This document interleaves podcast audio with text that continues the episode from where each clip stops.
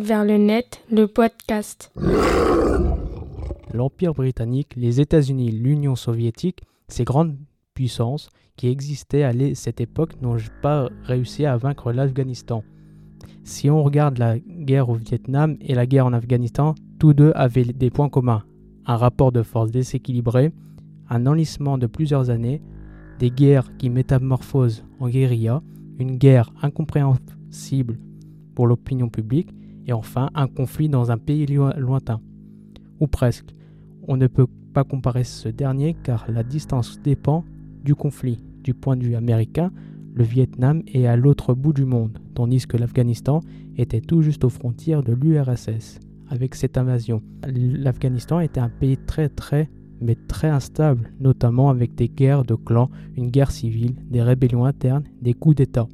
Ceci était une situation inquiétante où l'URSS n'aimait pas avoir du bazar de l'autre côté de l'Union soviétique. Mais Brezhnev ne faisait rien, il considérait s'il n'y a pas d'attaque, il n'enverrait pas son armée dans des pays étrangers.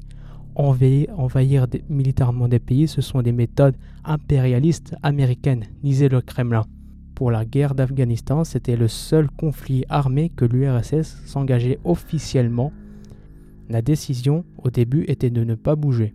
En revanche, la situation était à observer avec précaution. On ne sait jamais au cas où si cela débordait à de l'autre côté des frontières, ou même que le pays devienne pro-américain. Soudain, un coup d'État est créé par des communistes afghans a éclaté et ont pris le pouvoir sans l'aide de personne. Et bien évidemment, cela énerva au plus haut point Brezhnev. Mais pourquoi me diriez-vous? Bah, Parce que L'URSS, à ce moment-là, était les fervents représentants du communisme dans le monde. Et surtout, rien ne doit être fait sans leur accord.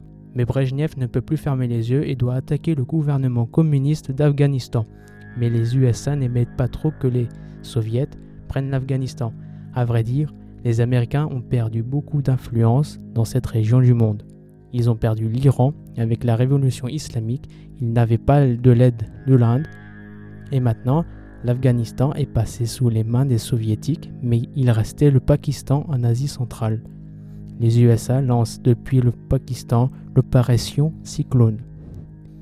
Cette opération servait à aider les rebelles afghans leur fournissant armes, services d'espionnage, conseils militaires afin de limiter la propagation du communisme dans cette région stratégique du monde. Ce qui était assez paradoxal, c'est que les rouges limitaient aussi la propagation des Américains jusqu'à leur frontière sud les soviétiques avaient une autre crainte à part la menace capitaliste. La révolution islamique en Iran leur faisait peur. Sur les 300 millions d'habitants qui abritaient le pays, 50 millions sont des musulmans pratiquants habitant dans le sud du pays où se passent tous ces remous. Le Kremlin avait peur que les musulmans soviétiques soient pris par partie par toutes ces révolutions populaires de ces États limitrophes. C'est pour cela que le gouvernement communiste en Afghanistan prenne des mesures afin que leur pays devienne un tampon entre l'URSS et l'islam.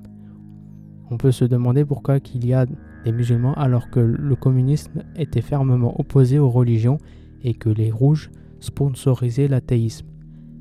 La capacité prosélytique du christianisme avait bel et bien été étouffée, mais les rouges n'avaient jamais réussi à le faire avec l'islam, qui continuera de progresser et d'être pratiqué dans l'intime et hautement réglementé.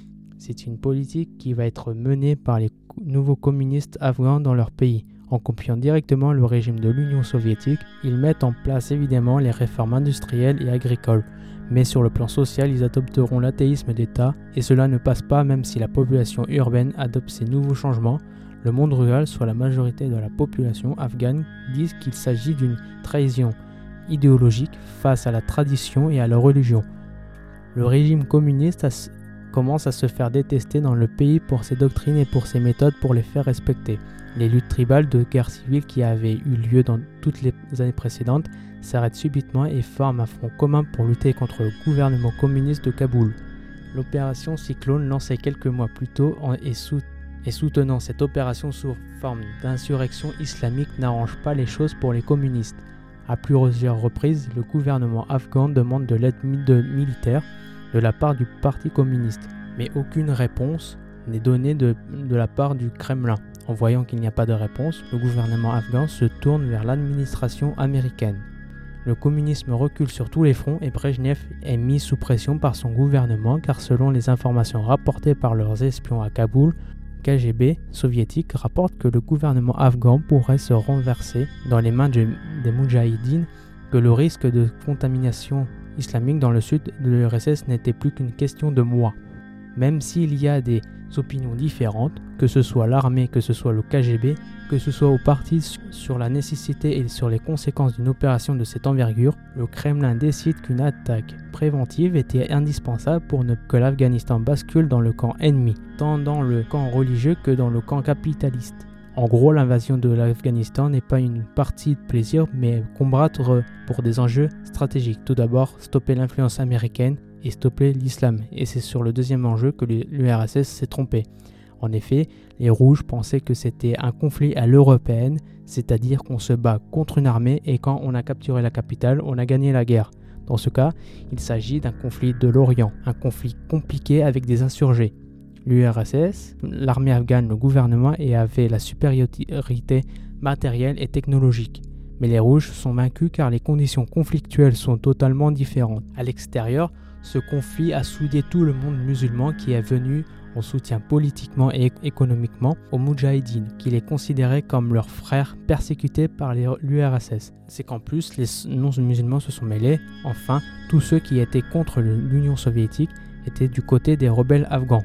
Pour vous dire où cela allait, même les Chinois venaient en aide, qui n'étaient pas plus vraiment copains avec les soviets depuis la fin du stalinisme. L'URSS considérait l'islam comme un élément nocif duquel il faut se débarrasser. À cet instant, la guerre en Afghanistan n'était plus une guerre comme tous les conflits armés. Ce conflit devient une guerre spectaculaire de l'athéisme soviétique contre la foi musulmane. Et celle-ci prenait une allure de guerre mondiale où chacun des pays s'appliquait dans cette guerre. Cette fois-ci, toute la planète était contre l'URSS. Et oui, diplomatiquement, cela est mal vu chez les poteaux des soviets ainsi que les partis communistes des différents pays. Pourquoi? Bah, En envahissant un Afghanistan sans défense, rappelez-vous de ce que j'ai dit tout à l'heure, ce sont des méthodes impérialistes américaines. Tout le monde boycotte l'URSS, même jusqu'à ne pas participer aux Jeux olympiques, où l'URSS voulait en profiter pour propager le communisme. Mais l'URSS avait les moyens d'imposer le communisme au détriment de l'islam. Ils avaient des satellites, mais cela ne fonctionnait pas car les rebelles afghans se cachaient dans des grottes. L'URSS avait le KGB, le GRU pour espionner,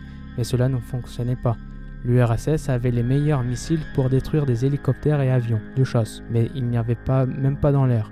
Les Rouges étaient très bons sur les papiers et quand il s'agissait d'agir, au vu des différentes guerres par procuration durant les années précédentes, mais cela était pour combattre l'OTAN. Mais par contre, l'Orient, c'était autre chose. Les capacités de l'armée deviennent très très inquiétantes pour les Occidentaux depuis les années 60.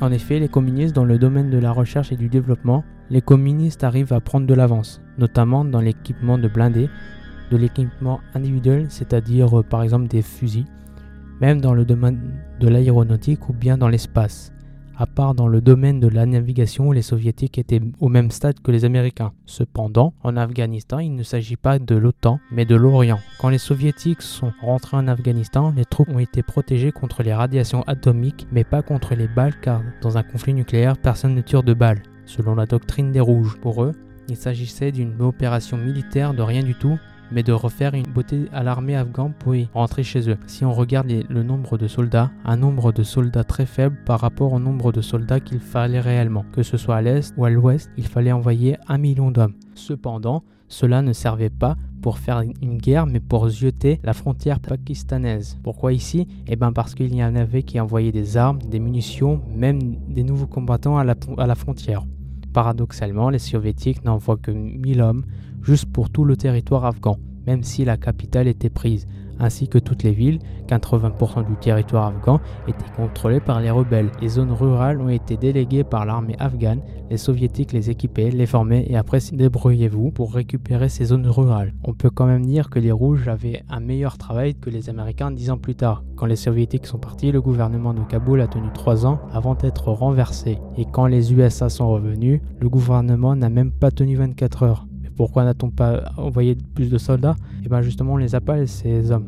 Les 100 000 soldats étaient dispersés partout. Certes, il y avait des millions de soldats de l'URSS, mais cela était réservé pour l'Union soviétique justement. Cela ne serait pas très logique d'attaquer un pays comme l'Afghanistan, car officiellement ce n'était qu'une aide militaire internationale. Si on devait leur déclarer la guerre, cela serait déjà incompréhensible pour l'opinion publique de l'URSS et ça serait des méthodes impérialistes américaines. Ce conflit était une remise en question idéologique pour l'URSS. En gros, qu'est-ce qu'il faut retenir, c'est que cela était une grosse erreur de doctrine à l'égard du peuple afghan et en utilisant des moyens qui étaient inadaptés et surtout avec une compréhension culturelle totalement inadaptée sur la population à convaincre.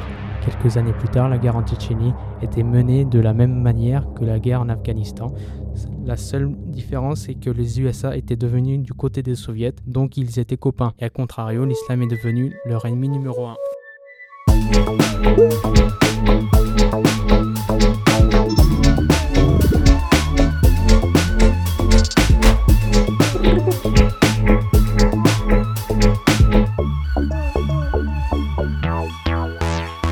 Vers le net, le podcast.